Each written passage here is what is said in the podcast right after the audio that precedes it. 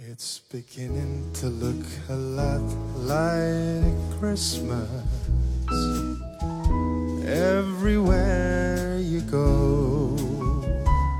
平安夜嘛，所以就是要送苹果，其实就是少男少女们互表心意的一种方式。With candy canes and silver lanes that glow.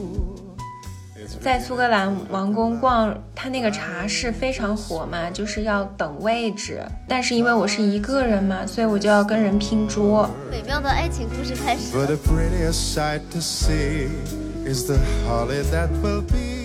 在北极圈的那个地区，他们会有一个圣诞老人屋，我觉得那应该是我见过我想象中最像的一个圣诞老人。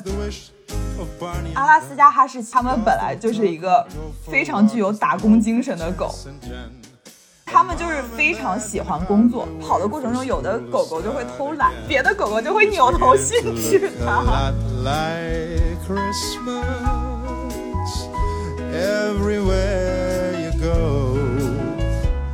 大家好，我是小溪。我是央子，我是桃酱，我又来了。欢迎欢迎 常驻。然后今天呢，是我们想跟大家聊一期我们这么多年的一些圣诞的回忆吧。嗯，嗯，因为圣诞节马上要过圣诞了。对我们发节目的这一周，应该刚刚好是圣诞的这一周。然后这期节目其实也还蛮波折的，因为本来我们是预定明天录，就是我算好时间应该是刚刚好到国内的隔离酒店，结果没想到昨天晚上的时候一个噩耗呢，我的航班就被取消了。明明是我在线做法的结果。对，我怀疑是桃酱在线做法，因为我走之前，桃酱就一直跟我说，因为他的航班之前取消了嘛，导致他就留在了美国，然后他就一直说，嗯，小西的航班也一定会被取消的，就会留在美国陪我。嗯，所以你现在是什么计划？要留在美国了吗？不，我要跟你作对，我要战胜命运，好吧？小西真的很厉害，他今天刚刚重新测完核酸，然后马上又来录这个节目了。哦，没有，样子也很辛苦，为我取消掉了自己的计划。对，互捧大会吗？现在是。反正就是，虽然我们这一期的录制的时间和地点都非常的曲折，但是希望通过我们的这个苦难的经历，为大家带来一点好运，好吧。对和，欢乐。嗯，那我们还是说回到我们的正题，就是，嗯那我们从以前很小的时候，最开始对圣诞的初印象开始说吧。嗯，圣诞的话，就是我记得很小的时候，每到圣诞节的时候，会有那种酒店举办的那种，对，哎，大家是一样的耶。呃，那种叫什么呢？就是我是也是，晚会，就是的那种吃饭。圣诞派对之类的，对，然后你也是要买票，或者就是会赠的有那嗯种券，然后爸爸妈妈会带你去。嗯作为小朋友就会很开心，因为你会真的见到别人装扮的圣诞老人，然后你也会就是玩游戏，然后拿到很多礼物什么的。对，这是我对而圣且可以诞的印象。吃大餐，就去那种比较好的酒店，然后他会真的准备那种 buffet 自助餐，对你可以吃到很多嗯各种各样好吃的。对，作为小朋友的话就很开心。没有，就是我会记得说，像因为我妈妈是在事业单位，然后他们的福利就很好，像这种节日的话，也会就是给小朋友礼物，所以我妈妈就会带一些礼物，对，就会有那种什么小书包啊，然后什么娃娃什么就会带过来给我，就会在早上骗我说是圣诞老人送我的。啊，太好了吧？对，所以其实对于我来说，圣诞节真的就是非常开心的一个节日。对那，样子呢？我的记忆差不多，就是小时候会跟爸爸妈妈去那种酒店吃那种圣诞大餐，就小时候很难有这样的场合。就进那个门儿的时候，我还记得会有那种大钢琴。我有一次去吃饭，还意外看到了我的小学音乐老师在那儿弹钢琴。听起来有些心酸。小学音乐老师很高挣外快。对，这么说起来，因为大家都知道成都嘛，那那个时候超级女生、快乐男生海选非常的疯狂，而且很多的获奖者不是都是来自于成都赛区嘛，所以有的时候你去酒店的圣诞大餐，然后他们就会请那选手些比如说，对，就可能前十名，但是不是一二三名的那种选手，嗯然后来走穴表演。就小时候没有见过明星，就那个是我唯一见过明星的经历。稍微再大一点的话，我记得就我就去外国语学校就住校了嘛。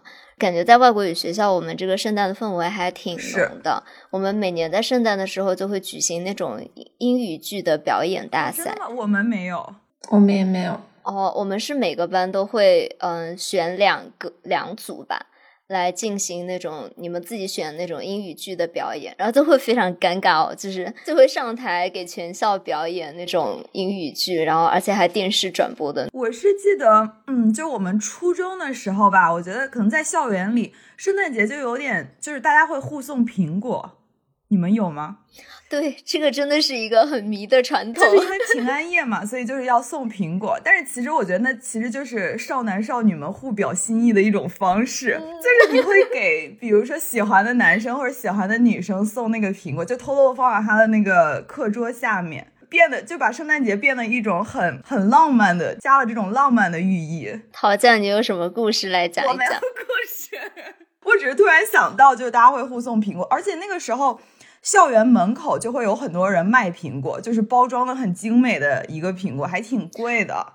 对我小时候好像是卖五块十块差不多，可能现在要卖几十了。但是它其实就只是一个苹果，然后装在了一个。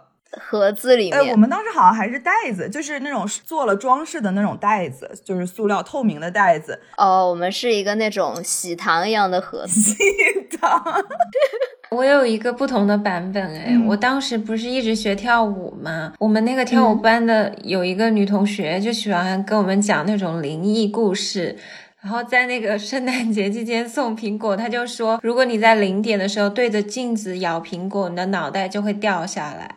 啊！咦，好吓人！为什么画风变成了这样？圣诞恐怖特辑，我只是突然想到这个故事。不是，可是我后来想起来就觉得非常的迷惑，因为平安夜和苹果这个谐音是只有中文 才是这样的，哎，对，就跟圣诞毫无关系啊。就其实就是 商家的那个营销手段，对，而且就骗了你知道中小学生。对对哦，那时候还会买那种喷罐儿，你们有买过吗？哦，假雪，对，学校会做那种装饰，就是在那窗户上之类的去涂。我们是到元旦的那一天，然后就是圣诞和元旦一起庆祝，班里要自己办一个联欢会，然后大家就要出很多节目，然后我们还会有巡演。就比如说你们班的这个节目很 好，去不同的班级巡演，那个时候就真的很开心，而且你也可以去到别的班，然后看别的班的表演的那种，看别的班的小哥哥。然后我突然想起来，我们因为住校嘛，其实是不能带那种假雪的，因为他们说那个比较易燃易爆，就如果大家都买很多，一直一起在学校里喷的话，就比较危险嘛。然后我记得好像是高二还是高三的时候吧，有一个晚自习的晚上，我们就大家都一起违规在那里喷假雪，假装出血，然后就突然有一个实验班的男生，他就。站在那个窗口看着看着，然后就跳下去了。真的吗？你在说什么？怎么突然画风一转，这么可怕的故事？他为什么？他没有任何受伤，就因为他只在二楼嘛，而且他跳下去就是在一个草地，他还稳稳的着陆了。我当时就问他说：“你怎么想的？”他就说：“嗯，我就看到的还挺矮的，然后大家都在喷血，我就想跳下去试试。着陆之前，他还在想说要。”把腿收起来，然后软着陆，这样比较不容易受伤。那他就自己跳下去以后，又爬起来，又走上来了，就很莫名的一个举动。青春期的冲动嘛，因为我我突然想起来，我们初中的时候非常流行一件事情，就是摔书包，就是那个时候，就是大家很莫名其妙。我们当时班级在四楼。然后我们就会把那个书包里装满书，真的装的把那个书包装的非常沉，然后我们就从四楼扔下去，然后就大家听到砰的那一声，然后大家就所有人欢呼，就不知道为什么很兴奋，可能真的就是压力很大，你知道，高中就大家会有莫名其妙的念头，但是如果听到这里，小朋友千万不要学习，这是非常非常危险的一件事。书包不会坏吗？这么弄，坏了就买新的，就还好。好吧，最蠢的一件事情就是，我当时跟他们一起扔书包，我的相机在里面。Oh no！我当时扔的时候非常潇洒，然后我就率先第一个就把自己的书包砸了下去，然后就有一个完美的弧线。等我扔下去的那一秒，我突然想起，糟糕，我的相机。迅速冲下四楼，然后冲到底下，然后有学校有那个天井嘛，然后我就捡起来我的书包，然后我打开书包，我当时那个心感觉要跳出来了，因为我没有跟我爸妈讲我把相机带到学校了，呃，我是有装那个装在相机壳里面，是硬的壳，嗯，而且它是在书的中间，所以就还好，只是砸了一个坑，它是真的陷下去了，但是没有坏，还可以用，对。那个时候相机还是家里比较贵重的一个物件嘛，现在也是啊。对我当时就是一时冲动，然后把书包砸了，结果没想到相机在里面。大家可以感受到我们桃江是多么 真性情的一个女孩。对我们怎么聊到了砸书包？好像跟圣诞一点点关系都没有。来，我们回来回来。那讲完了小时候这种很荒唐的事情啊，我们要不要回忆一下大学的时候？因为我们三个都是大学的时候就来美国了嘛，嗯、是第一次真正的接触到了就西方传统下的圣诞。那你们对大学的圣诞有什么回忆吗？大学圣诞最深刻的回忆就跟小溪一起啊，圣诞夜惊魂故事。对大家如果没有听过的话，可以。倒回到以前的期数听一遍，我们在这里就不再讲一 遍了。嗯，但除了那个，因为大学第一个学期寒假没有回国，是跟小西一起去东部玩。你们为什么要去很冷的地方过圣诞呢？哦，你说到这个，我想到有个故事，就是我当时去东部玩，在那个 Macy's 买靴子，然后那个售货员就问我，哦、对，我记得，对，他就问我、嗯、你们从哪来，然后我就说我们中国人，但是我们在洛杉矶上学，然后他们就说为什么你们要从那么温暖的洛杉矶来纽约这种地方？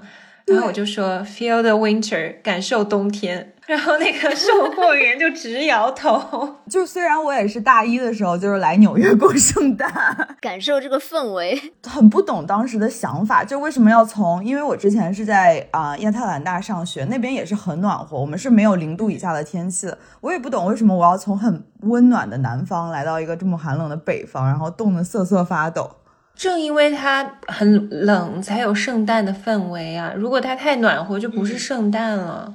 我觉得我可能是被就是比如说电影里的那些圣诞的场景给洗脑，就觉得说圣诞节就是应该很冷，大家都裹着围巾，穿着大衣。我觉得街上就是应该是飘雪，然后很大的圣诞树，很装饰。嗯、我觉得就是应该那样子。我就是被那样的场景迷惑，所以就是想说，我一定要去纽约，挺美好的耶。我很希望能够感受四季的变化。如果一年四季都太暖和，我觉得没有那种生活的层次感。还有一点，我觉得冷是可以的，但是一定要有都市的氛围。对我来说，哦就过圣诞的话，我要能感受那个街灯、商店人来人往那种感觉，然后有好吃的东西，很有人气那种烟火气，我就觉得有圣诞的氛围。如果比如说像我现在住的地方，就是人烟很稀少，然后圣诞大家都在家的话，我就会觉得很寂寞。嗯，但是我可能是真的有点受不了寒冷。嗯、我大一的时候是在纽约过圣诞，然后还有跨年。我当时真的是被冻到，嗯、觉得就是我可能以后冬天的时候再也不要来纽约了，就简直整个人冻傻。其实我们准备稿子的时候，我都想说我没有什么故事，但是陶酱真的很厉害，他每次勾起一个话题，我就觉得我有好多可以说的，来展开讲讲，展开讲讲。讨酱说起来，我突然想起我在波士顿跨年呢，嗯，真的是把我冻得脱层皮。对，因为波士顿更北，我也是。嗯、对，我就很想打扮的漂亮一点。我记得我那天穿了一个那种长靴，然后穿的很少，穿了一个那种透风的那种有点毛衣的外套，穿了裙子。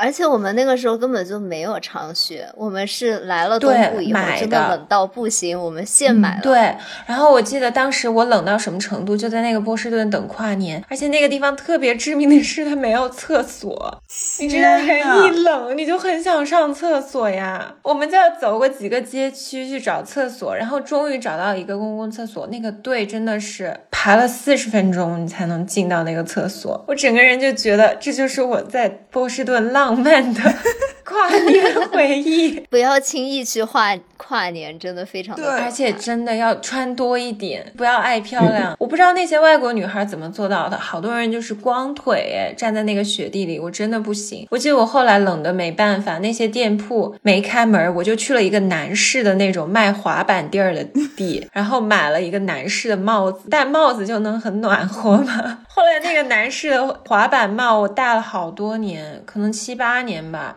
看来它是真的很保暖。很保暖，很舒服。对，我记得我当时大一的时候也是在呃纽约的时代广场跨年。真的吗？你居然去过？你当时大一的时候，你就是什么都不懂，什么都想体验。想经历，对，嗯它是下午，其实四点的时候，周围的街区就会被封掉，因为就是为了安全。然后因为大家就要守在那个时代广场那个周围那几条街，我们就是下午四点就去等了，从四点进去，然后就是人非常多，但是又很冷。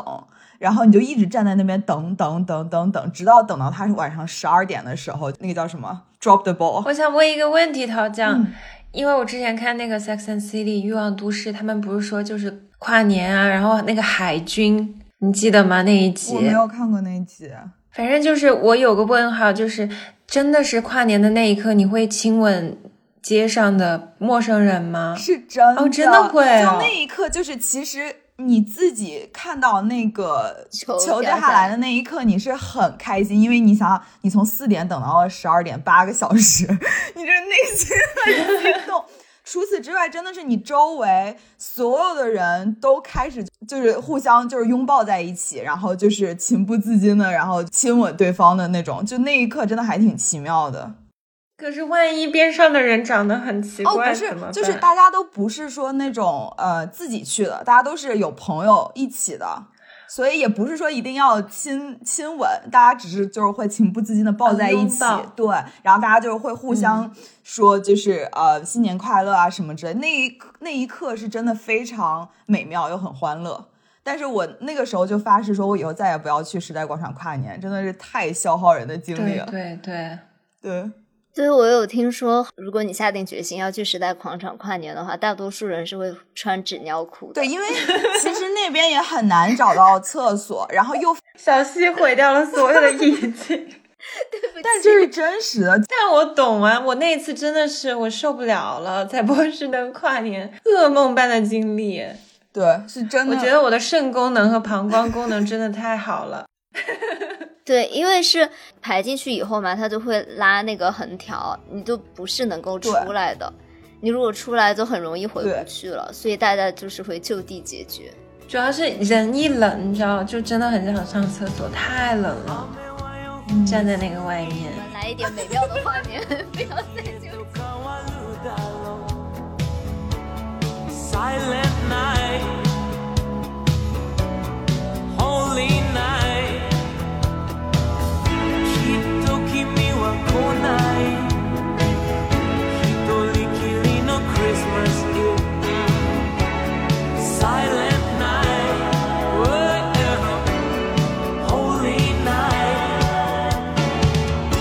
我们是不是要分享一下？比如说在纽约，除了就是时代广场跨年这种活动，还有没有什么圣诞的别的活动？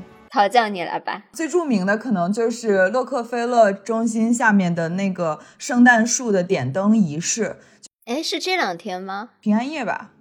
对，那也是不是人很多啊？那个也人很多，因为洛克菲勒他是一九三三年开始，就是他每一年都会在他的那个大楼的下面找一棵非常巨大、很漂亮。据说是世界上最漂亮的圣诞树放在它的下面，然后装饰，然后每年呢，它会有那个就是非常盛大的点灯仪式，他们也会就是像跨年一样，请很多明星来表演，然后到了就是午夜十二点，然后就有一个点灯仪式，这样。觉得这是也是一个非常呃很像是就是传统的圣诞节目，对于纽约人来说，然后大家也会守在电视机前看。呃，我是有听说说，其实像他们是每年会有这种圣诞树选秀，嗯，就是比如说住在中部的那些美国人，他们就会自己在家，比如自己有地，他们就会在自己家种这棵圣诞树，就从很小的圣诞树让它长，可能要经历好几代人，它才能长成一棵非常巨大的参天大树，然后就送去选秀。如果被选上的话，那可能就是一家人的荣耀的那种。为什么有点好笑啊？不太知道，反正就是我听到那个故事，我就觉得哇哦，就是种一棵树，就是种一棵树，就是需要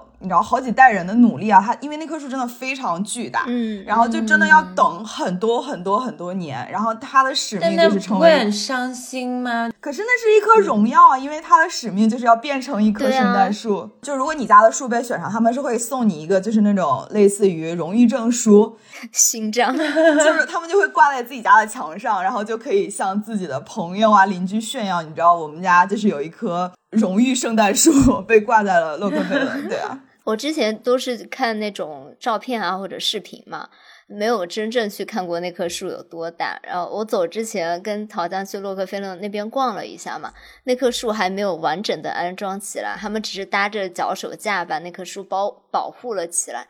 真的非常大，搭了很多层的脚手架，我都真的震惊了。那居然是包的一棵对，树，很多人都以为那是一棵假树，但是那是一对棵真的。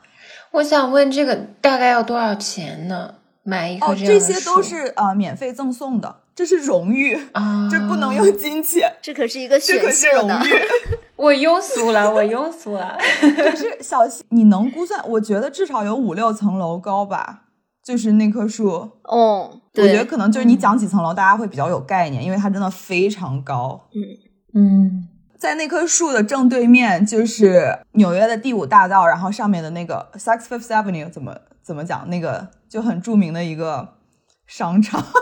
Sex 第五大道百货商店，第五大道百货商店，然后它就是在每年圣诞前后，它会有它的那个灯光秀，嗯嗯，对，它会把它一整面的外立面全部铺满各种各样灯光，还有小动画什么的，有点像教堂的玻璃窗一样，但是是闪亮的对的。它的那个灯光秀也是，就是很多游客如果他们来纽约过圣诞的话，就一定会去打卡的。这就像伦敦，它每年牛津街那个点灯，就是把街灯装上去的那个瞬间，就觉得对哇，圣诞要来了，就是那种仪式感。对，伦敦的那个不是会做很多那种天使，就天使形对，状的灯，还有星星。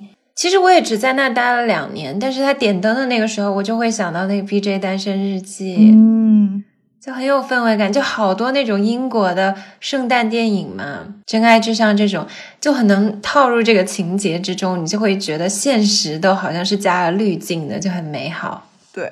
而且我觉得可能每年也只有就是圣诞啊，然后元旦、跨年的时候，街道才会被装饰的这么这么漂亮，就会有很多灯。因为嗯平常往常的时候，大家就不会有这个机会看到这些。像大城市来说，你一年有非常多美好的事情发生，但比如说像海德堡，其实可娱乐的地方很少，所以每一年其实对我来说最大的盼头就是圣诞集市。嗯，他每一年开圣诞集市，我就觉得节日到了那种感觉，你就可以去市场上喝热红酒，就站在那拿着热红酒和朋友聊天，然后吃德国香肠。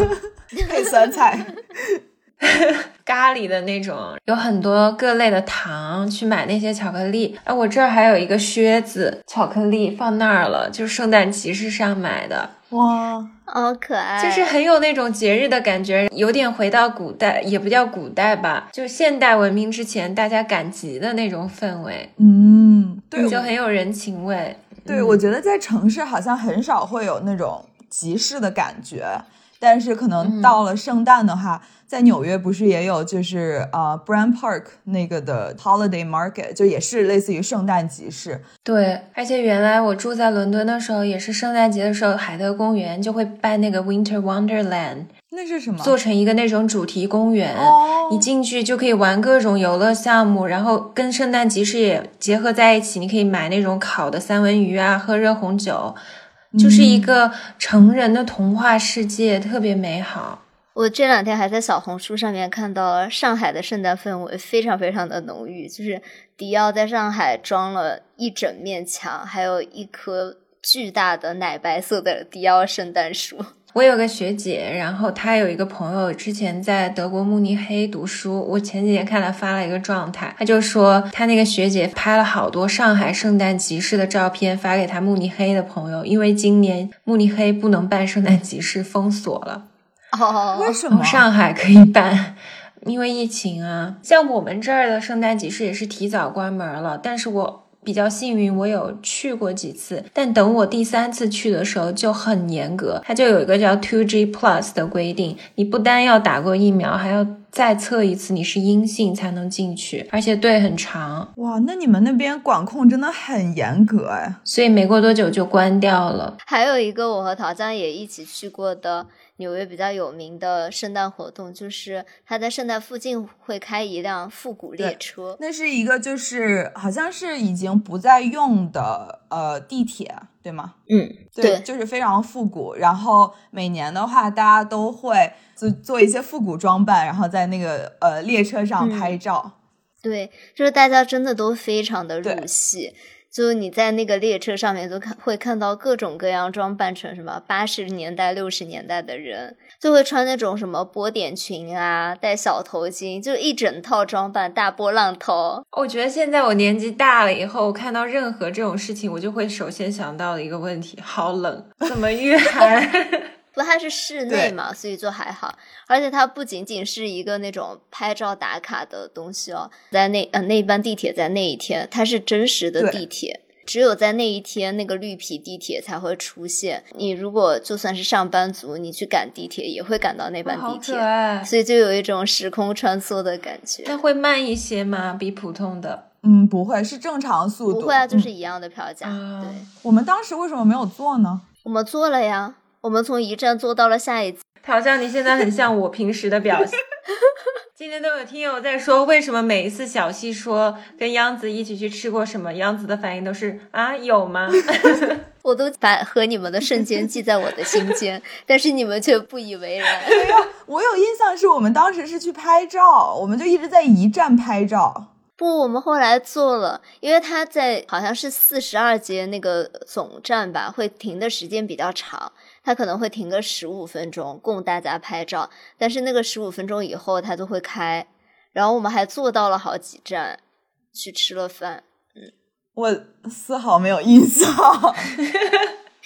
还要补一刀。好吧，我们到时候会把那些可爱的照片，就是非常复古，你有一种穿越回以前的那种感觉的照片，放在 show notes 里面，大家可以看一看。嗯，虽然陶酱说啊，他大学的时候的圣诞都是在纽约过的嘛，但是其实我好像印象中，我们一般是十八、十九号考完试嘛，嗯，然后就会熬几个大夜，考完试以后开始通宵打包收行李，因为你一般 好像二十号宿舍就会关门，你就不能再住在里面了，就二十一号的早晨去赶一班非常早的飞机，所以圣诞的前几天就是通宵打包收行李赶嗯。飞机的一个，跟我现在的感觉差不多。现在比较心酸。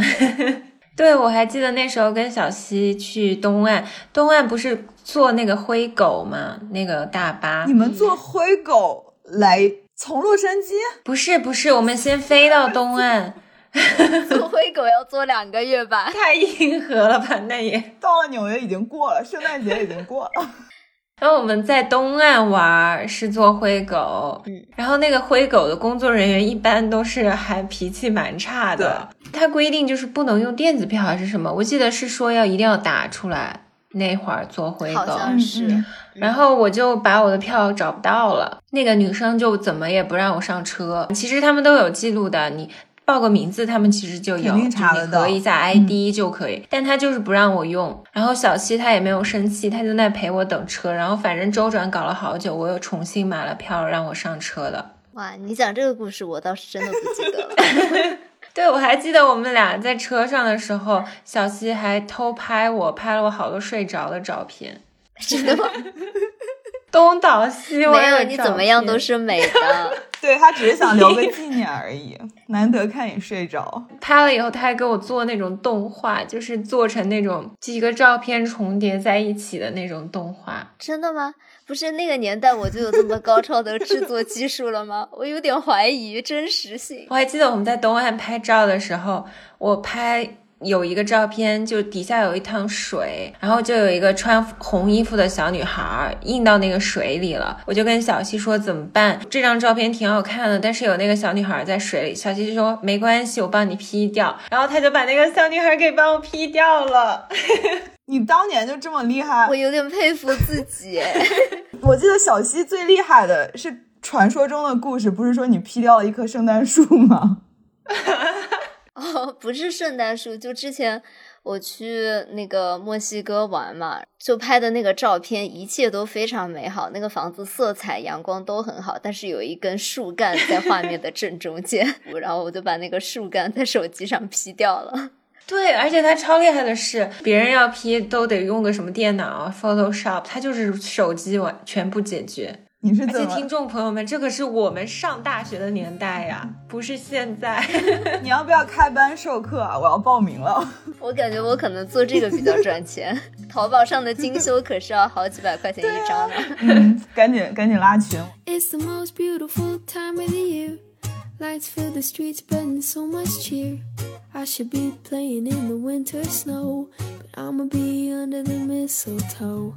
I don't wanna miss out on the holiday, but I can't stop staring at your face. I should be playing in the winter snow, but I'ma be under the mistletoe. 哦，那除了我们大学时候这个年代比较久远的记忆，不能这么说，大学也没有很久了。那我们研究生圣诞的记忆是什么呢？小西，你先说吧。就是我研究生就来了纽约嘛，但其实我在纽约的第一年是没有在纽约过圣诞的，我回国了，因为我的研究生和本科完全接在一起的，所以我那个暑暑假根本没有时间回国。呃然后那一次也是因为一年多没有回国，就特别特别的开心。然后那个圣诞就是一个我很美好的回忆，希望这次的也是 一定会的。这一次的是在隔离酒店，不要戳穿哦，我。对哈，小新那天还可怜兮兮的跟我说，圣诞那天我们视频吧，可以云喝酒。可以可以。哎，可是隔离酒店不能买酒啊。不是，是杨子说对啊，那我们视频云喝酒吧。然后我想了想说，隔离酒店好像不能喝酒啊。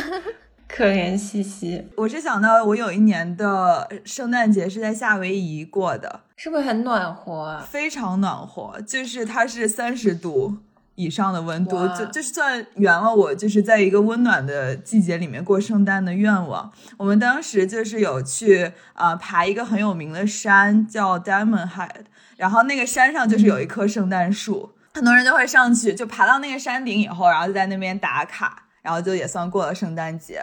夏威夷的话，它就是啊、它天气就是气温肯定是很热的，但是它也会有一些圣诞的装饰，就是在圣诞节前后的时候。然后就是，如果小伙伴想去一个很温暖的地方过圣诞节的话，可以考虑夏威夷。夏威夷真的很好玩。嗯，而且是可以穿短袖，蓝天白云下面过圣诞，是一种很不一样的体验。嗯，那也可以去南半球。对我，我还挺想去澳大利亚，想去澳大利亚过圣诞节，对的，我很好奇澳大利亚怎么过圣诞，就没有雪的圣诞节啊。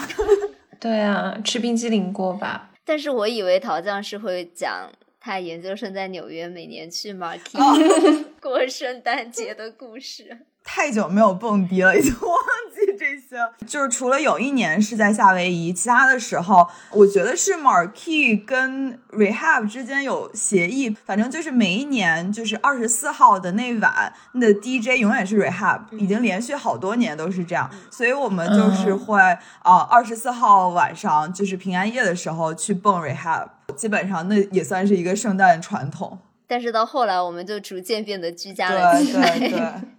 我研究生圣诞的回忆是我一个人去爱丁堡玩儿，就苏格兰吧你，是到了那边见朋友吗？还是就是完完全全没有，就我一个人。为什么？就是我当时最好的朋友回纽约了，然后其他一些本地人他们就回家了。我经常一个人旅行，疫情之前啊，你好厉害啊！你好有勇气。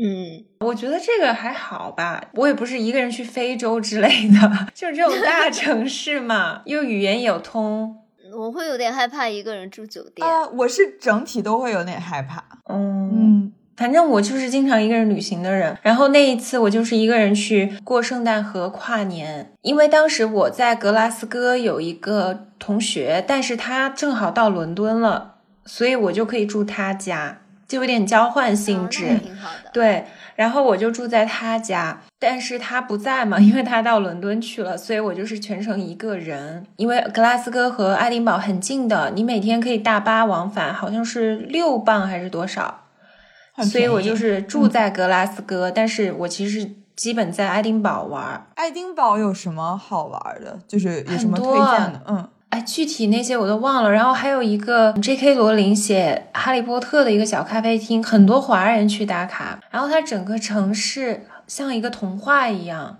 那种哥特，然后很中世纪的那种感觉，有历史的氛围。那他圣诞节的时候就是会也会把那些什么城堡都装饰起来吗？会装饰有很多灯光的。我当时去看那个苏格兰王宫，苏格兰王宫的对面有一个下午茶很有名，我就在那儿吃下午茶。他那个王宫我还觉得挺有意思的，因为我当时去的时候，我就觉得哇，苏格兰王室好节约啊，因为他每次介绍就说那些家具是传了多少代，然后买了多少手的家具。这是古董董对他们真的是节约，然后他写的是王后什么为了节约开销什么。真的？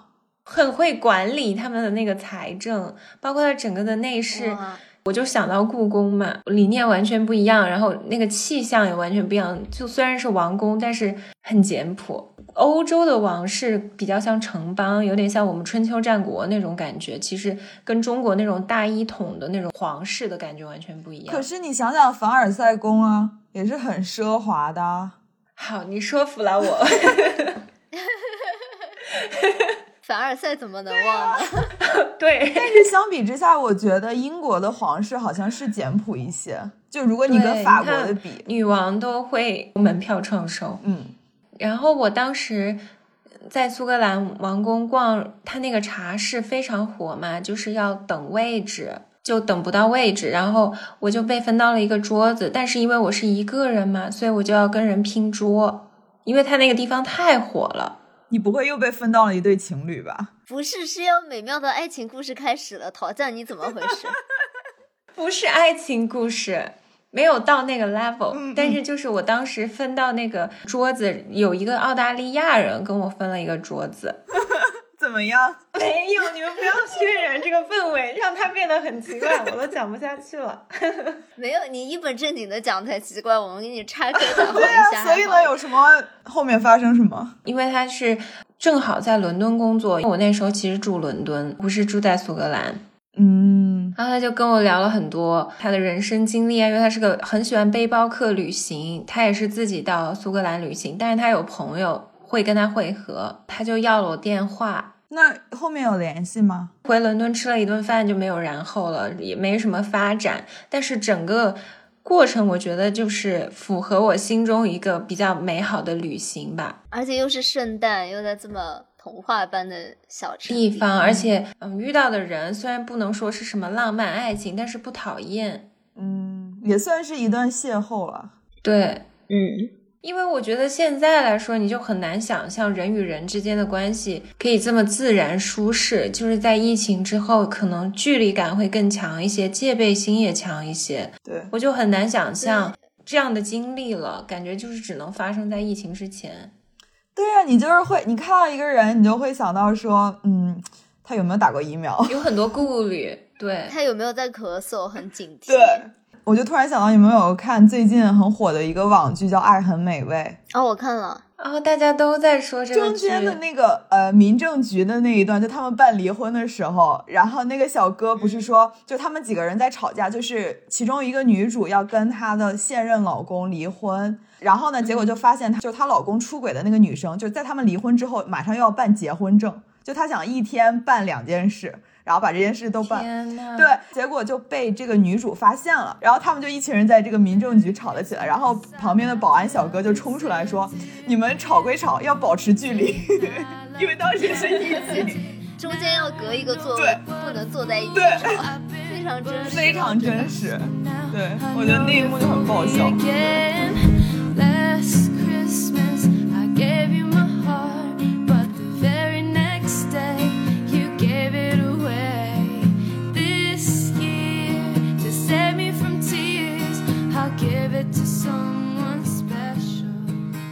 那后来呢，我们就逐渐开始了一些工作，或者就是更加亲情和友情向的一些圣诞的回忆了吧？就不再是跟陶酱一起蹦迪了，而是每年跟陶酱一起开始交换圣诞礼物，那样也很开心啊，不是只有蹦迪才开心的，和朋友们在一起进入了。更深层次的友情的交流对吧。嗯 那其实我还蛮好奇的，陶酱，你有在享受我们每年的这个交换礼物的活动？有啊有啊，我觉得比起就是收到礼物，我觉得能够给朋友们准备礼物的这个过程，让我觉得更开心，嗯因为你是真的要就是去想这个人，然后想到他需要什么，然后去想你要送给他什么。我觉得这个过程是让我自己觉得很开心，也是就是怎么讲，重新了解你朋友的一个过程。嗯嗯，而且我们这个其实难度要求更大一些，我们是每年会有一小群人嘛，然后我们每个人会准备一个礼物，然后就圣诞的那天抽签，然后大家来拆礼物，而且我们还挺有仪式感的，就我们是提前不能互相告诉对方准备什么礼物。我记得第一年的时候就非常的正经，大家都把礼物包得非常严实，然后偷偷摸摸的放在我家的圣诞树下，然后互相都不能知。我们当时用的是同一款包装纸嘛，就是这样，就是大家就不能分辨，就不能对号入座，到底是谁包的哪个礼物。嗯我们用的是统一的包装纸。就盲盒那种感觉。对，而且不是礼物大小还会嗯不一样嘛，所以就算陶酱他们家住了三个人，但是他们不能同时来我家要分批，对。因为这样就会知道礼物大小了。嗯 对，他们会一个一个的来我家放礼物，就还对，哪怕我们是住嗯在同一屋檐下，我们也不知道彼此究竟准备了什么礼物，就是严格保密。对非常的严谨，之前准备了一系列的预案。我们是有男生有女生嘛，所以你的礼物是不可能，比如说只有女生能用，或者只有男生能用，所以你要考虑到很多来准备你的礼物。而且我们是有一定的 budget，就是我们都是，我们当时好像定的是六十刀以内吧。所以我觉得，就对我来说啊，这整个准备礼物，大家一起过圣诞夜，一起在那里抽签啊、抽礼物、抽惊喜的过程，比我觉得礼物本身来说更让我开心一些。我们不是还有那个规嗯则吗？就是可以抢彼此的礼物。哦，对，考验友情的时候到了。就比如说小西在我前面抽了号码，然后选择了礼物，他打开之后，如果他这个礼物是我非常想要的，我我是看到我就可以抢的。然后如果我要抢的话，他就不能拒绝，只要我说我想要，他就要给我。对，但是你就失去了惊喜的机会所以，我们其实后面好像都没有抢，但是就整个过程都非常的非常欢乐。对，包括就算那个时候不在的阿松，他也视频参与了这个游戏。其实我觉得阿松送的礼物都是真的很实用。就小时候的我们不能 get 到他这种实用主义职对能的好，就送我们空气炸锅，我们头两年都非常非常完全没有，用过，直到疫情开始的那 一刻，我现在还在用，因为我们都不知道彼此究竟送了什么，所以我们会有很多重复的礼物。我们有一年不是就是有三个呃蓝牙音箱，准备蓝牙音箱的朋友真的是有一点点太毫无创意了。那说起这个，你们有没有比如说哪些收到了礼物，或者你自己准备的礼物，你觉得很自豪，就是很惊喜，可以给大家一些参考的？第一年准备的礼物的话，就是我在 WWF 世界动物保护基金会他们的网站上呢，会有售卖动物的袜子呀、呃 T 恤这些周边，然后还有毛绒玩具，然后它算是一个公益性质的捐款，就是你买他们的这些周边商品，你的钱就是可以用于保护这些濒临动物，所以我觉得这是一个就是既可以。有礼物，然后又是可以做公益的一件事情，我就觉得很有意义。所以我第一年准备的礼物，我就是花了大概六十刀买了好几双袜子。哎，我有一个问题啊，比如说它有不同花色嘛，你如果买北极熊的袜子，它是专款拨给北极熊吗？还是他们就是混在一起啊？这个我还没有了解到，但是它就是一个捐款的形式。我只是觉得这种准备礼物的时候，我是真的觉得大家其实什么都不缺。说实话，我就没有 说的我们好像很幸福一样。很幸福啊。我缺的可多了呢。哦，好吧，下次我来准备。get 到了这个暗示 get 到了，get 到了。然后我就觉得，如果比起比如说买蓝牙音响这件事的话，我觉得能够做公益是更有意义的一件事情，所以我就嗯想说用这个方式来回馈。对，希望准备蓝牙音响的朋友没有听到这期节目。但说实话，我们当时拆出桃酱这个礼物的时候，我真的觉得很惊喜。其实第一年的时候，我跟桃酱没有那么熟嘛，就第一次见桃酱的人都会有一些比较肤浅的印象，觉得她是一个很会玩、嗯很辣妹的一个女孩。但是我拆到这个礼物以后，我突然就觉得哇，好温暖啊！桃酱是一个充满了爱心的女孩。怎么又开始捧了起来？对，反正对，然后我希望就是可以，如果大家过节送礼物的时候，可以考虑到这个选项，可不可以把这个 link 也放在 show notes 里面？对，嗯可以啊，可以大家可以点进去，然后就不仅仅是这个基金会了，有很多基金会都会有类似的，就是呃购买商品做公益的这种链接，大家其实就是相关的都可以去关注一下。嗯，那杨子呢？不要走神，我没有走神。杨子说没有收到蓝牙音响，sad。对，因为那一年不是我们家就是阿成收到了阿松的空气炸锅，我和另外一个室友，我们俩一人收到了一个蓝牙音响。你们家蓝牙音响过真的剩。是不是可以用排除法知道是谁送的？后面大家其实都揭晓了，对。央子，不然你就讲一下，就是你今年最想收到的圣诞礼物是什么？给我们一点暗示，对。对明示，offer，那这个我们可能帮不上忙。们做公益吧得靠你自己努力了。你让陶酱给你在线做法，做的可准了。陶酱做一个，来了来多做几个，我需要多几个 offer。啊，我真的不知道，这好像陶酱说的也对，不缺什么，好像也真的不缺什么。那你有收到过或者送出过什么你觉得比较喜欢的礼物吗？我其实觉得有很多，但是比如说我最近收到的，不是那种贵重的礼物，因为不是什么节日，就是见面的时候随手给的一个小东西这样子，我还挺开心的。是我前几天我朋友送我一本柯南的漫画，嗯，哦，说明他很了解你。因为我跟他提过我在读德语的柯南，然后他就给我买了一本。虽然他给我买的那一本我其实有，然后他就说他会再跟我他需要换一更了下解你。对，对，我觉得这个礼物还算是用心吧，就是我喜欢那种会记住细节的礼物。包括我之前也是有提过我。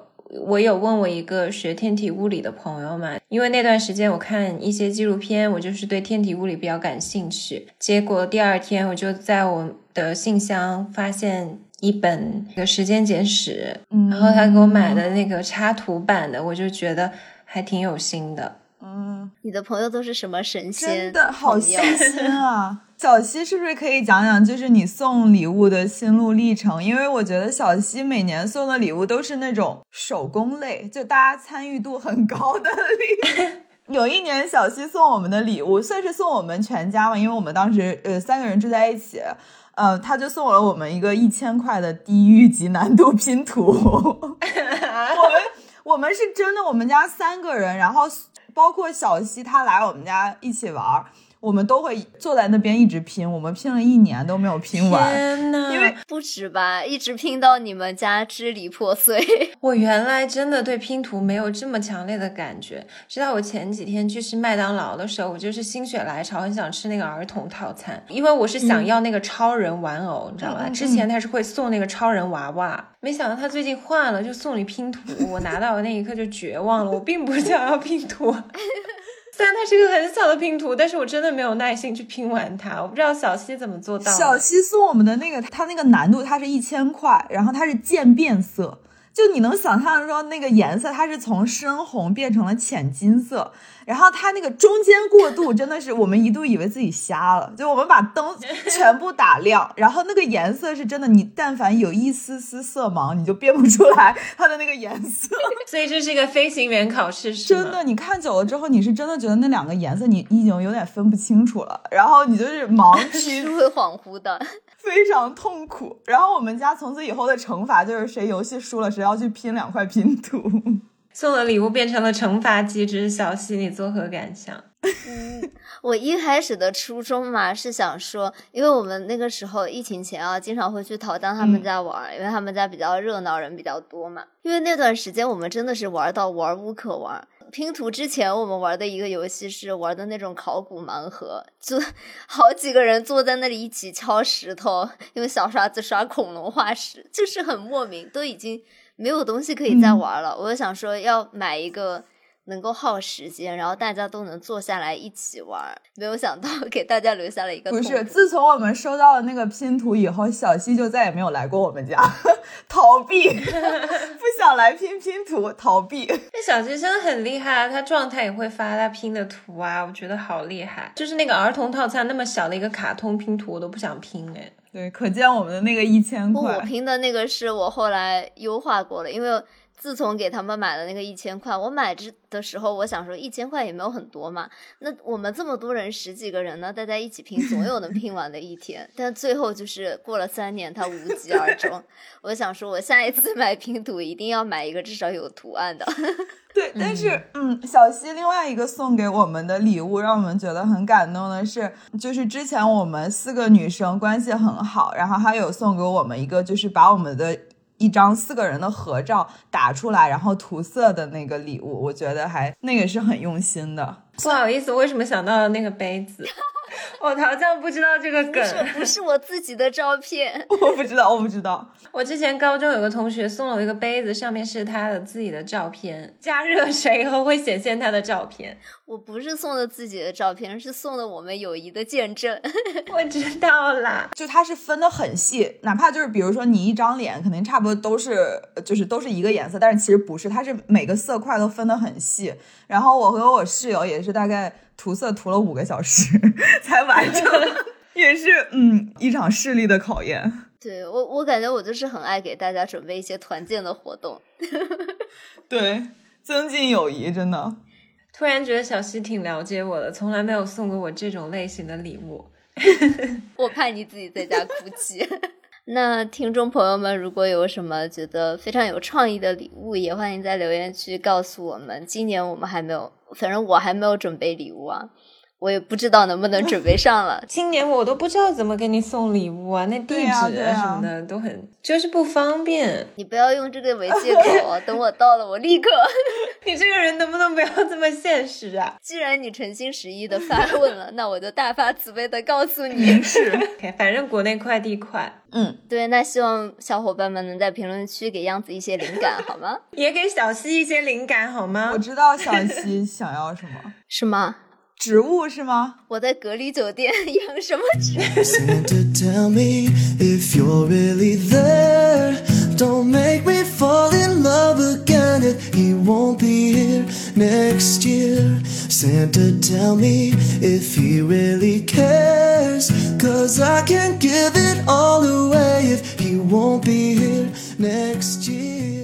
好吧，那既既然我们都已经过渡到了今年的圣诞了，我就很想要知道一下你们有没有什么今年圣诞的可爱的事情或者想要做的事情。那还是我先来分享好了，因为我刚刚从阿拉斯加呃旅游回来，真太幸福了吧！那就非常冷啊，阿拉斯加。我是就是相比，比如说之前在纽约跨年的时候，确实也很冷，但是阿拉斯加的那个冷是让我第一次感受到那个风，它是真的可以像刀子一样，就是整个劈过你的脸，啊就因为它是零下三十度到零下四十度，它每天都是这么冷，就是那个寒冷是你当你。离开房间的那一刻，你就瞬间冰凉。就你不要期待说我穿很厚什么的就没有用，就是你出去那一刻，立马就已经凉透了，就已经透了。哎，所以它是在北极圈里面是吧？就是它有一些区域是在北极圈，然后所以、所以就是我们这次去的时候，就刚好去了他们就是在北极圈的那个地区，他们会有一个圣诞老人屋。啊，好棒！就是你进去之后，里面就是卖各种各样，就是呃圣诞的周边，然后它外面也是图片会放在 show notes，它也有一棵很大的圣诞树，然后你进去了之后呢，也会有一个圣诞老人，在线对，可以跟他互动。然后我有，我觉得那应该是我见过我想象中最像的一个圣诞老人这景。色好美啊！我第一次觉得雪景这么美，因为我觉得这跟就是你在城市里看到的雪景完全不一样。而且我很喜欢它这个红边，这个就是那个圣诞小屋，我们会放在 show notes 里。嗯嗯，然后那个圣诞老人就是他是真的是蓝色眼睛，哎，就很像你可能是真的在芬兰见到了圣诞老人一样。你说是那个哦扮演圣诞老人的人吗？对，可能是从北欧驻派过来的。好像蓝眼睛的人不是还挺多的吗？你可以来德国看一下，电车上都是蓝眼睛。我在美国还挺难见到真的 吗？我觉得就是我看他，我跟他对视的那一刻，我真的有一种对信了圣诞老人在我眼前，就是他的那个蓝色的眼睛，然后还有他那个白胡子，就是他是他真的胡子，然后你就看到他，你就说天呐，圣诞老人你好，挺奇妙的。我有在那边给我自己寄了一封明信片。就是我觉得应该是在圣诞节的时候可以收到，因为我就是想要他的那个就是 North Pole，就是北极圈的那个邮戳，嗯啊，好就算是！送给我自己的一份圣诞礼物。除此之外的话，就是你去冬天的话，去阿拉斯加一你一定要参与的一个活动，就是可以跟驯鹿一起玩儿。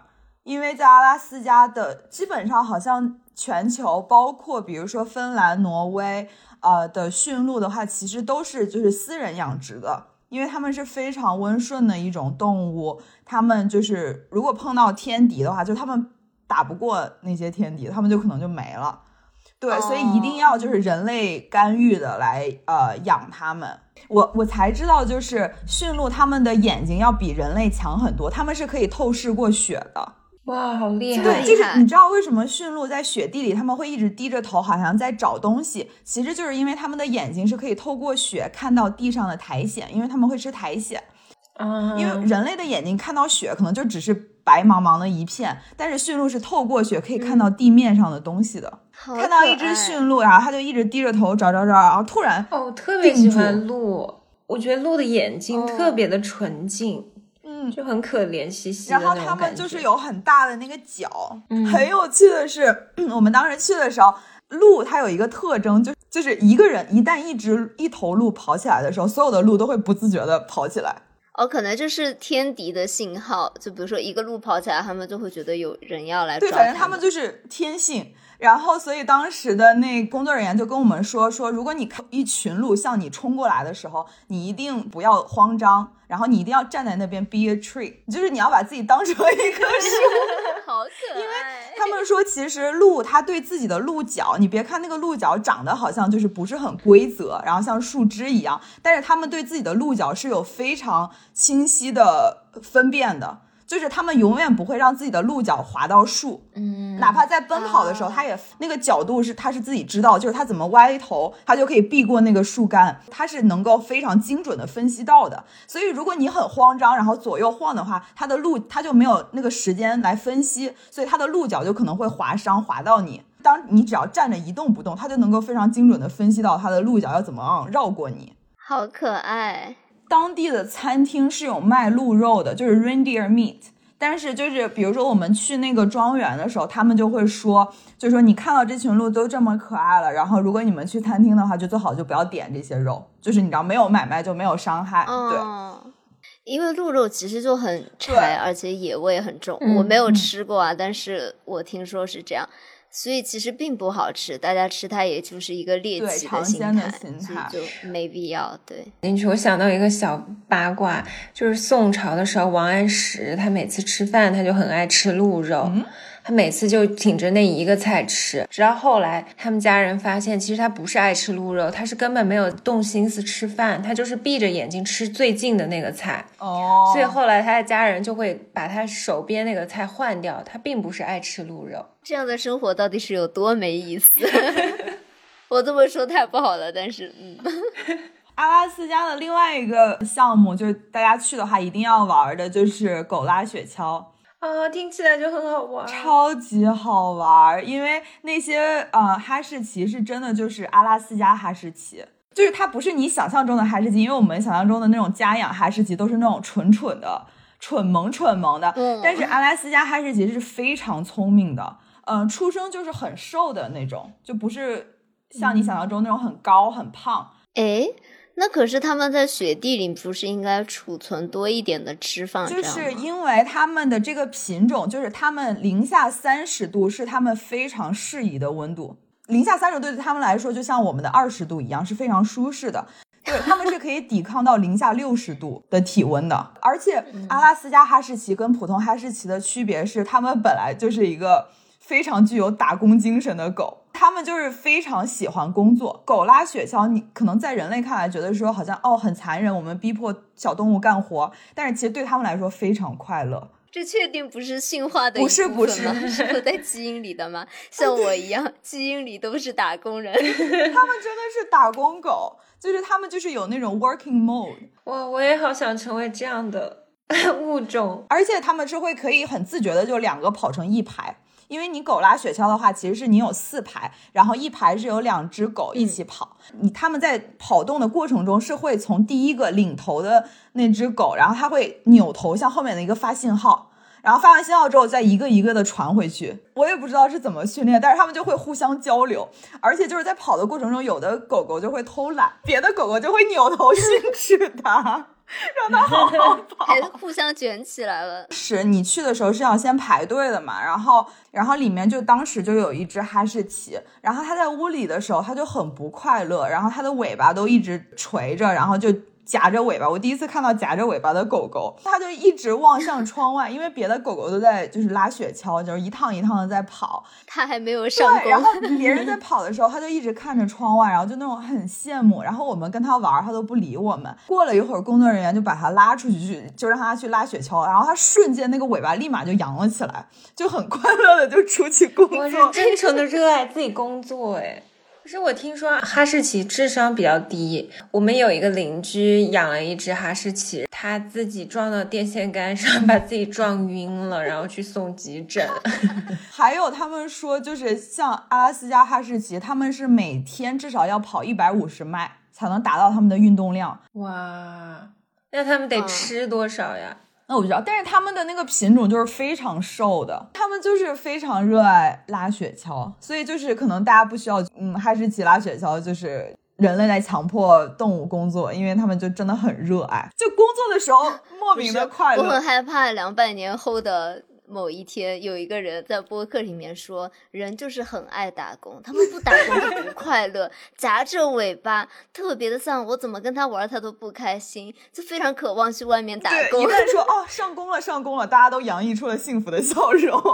天呐，我们圣诞特辑要这样子。不要不要，快快快，我们来讲一点别的开心的。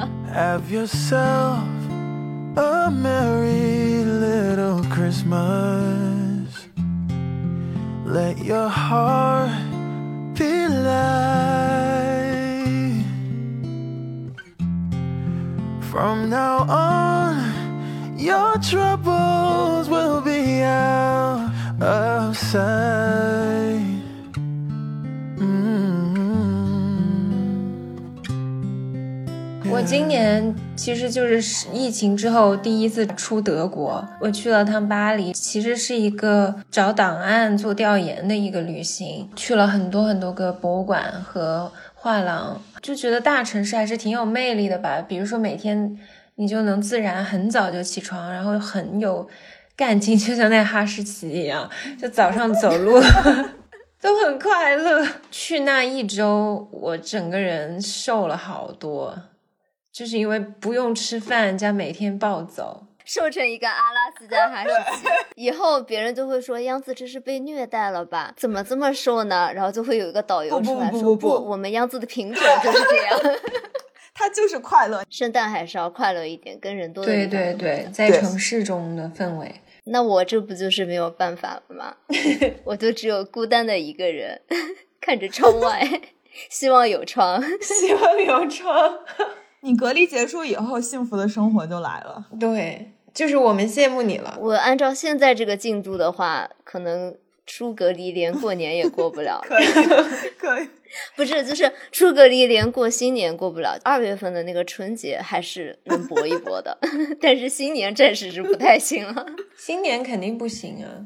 我觉得这一趟还有一个蛮神奇的小故事。我来的时候嘛，有加一个底特律，因为我是在底特律转机，然后我我要在底特律做核酸检测嘛，然后要去机场啊什么的，还挺复杂的。然后来的时候我就有加一个这边的嗯司机的微信，我后来就订了机场的酒店，也没有用到他嘛，但是他就拉了一个小群，我们都是同一班飞机的这些人，就开始这个群还挺小的。嗯，但自从昨天宣布了那个飞机被取消了以后，突然那一个晚上，那个群就变成了整个飞机的人都涌入了这个群里面。就很热闹。然后我觉得还挺温暖的吧，就因为其实飞机上有一些一个人回家的老人。